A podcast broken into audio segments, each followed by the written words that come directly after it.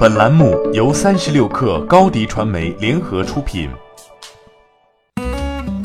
本文来自业界风云会。随着资本的疯狂助推，在线教育出现了寡头时代，资源向头部聚拢，而且行业之间的竞争也由于获取用户而不择手段，违背了教育以人为本的初心。这样的状况正在引起行业忧虑，并且愈演愈烈。随着中国经济的快速发展，中国家长们把子女的教育看得特别重，有些家长甚至不惜卖房换城市，又或者辞职专心培育孩子，只为让孩子不输在起跑线上，未来能考个好大学，获得好前程。这种精神犹如两千多年前孟母三迁一样。现在的孩子们也明显感觉学习的时间越来越长，学习任务越来越重，不仅需要在学校上基本的课程。而且家长还会给他们报一些课外辅导班，当然也包括在线教育课程。在线教育是一个新物种，它是移动互联网飞速发展下的产物，其重要特质是离不开资本的助推。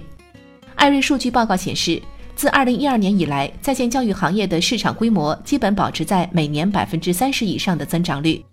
在2017年攀升至百分之五十一点八，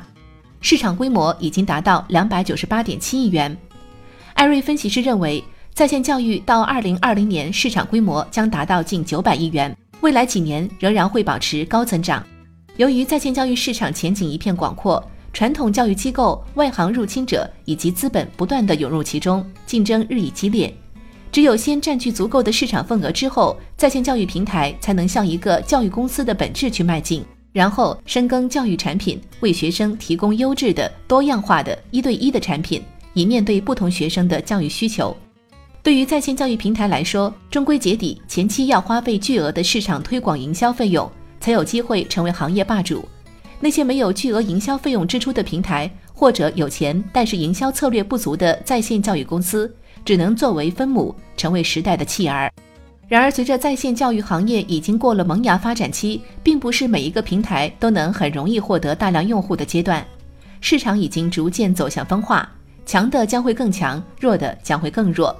因此资本也开始趋于冷静，倾向于把资金投给头部平台、末端平台或新成立的在线教育机构，很难获得风险投资的青睐。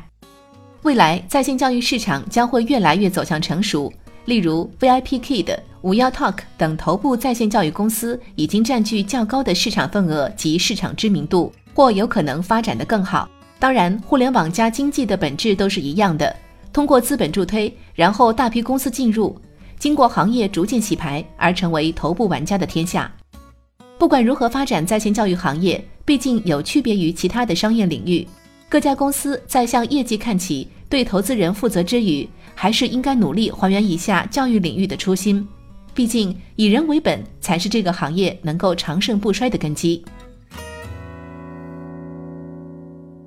欢迎添加克星电台微信号。微信搜索“克星电台”的全拼，加入我们的社群，一起交流成长。高迪传媒，我们制造影响力。商务合作，请关注公众号“高迪传媒”。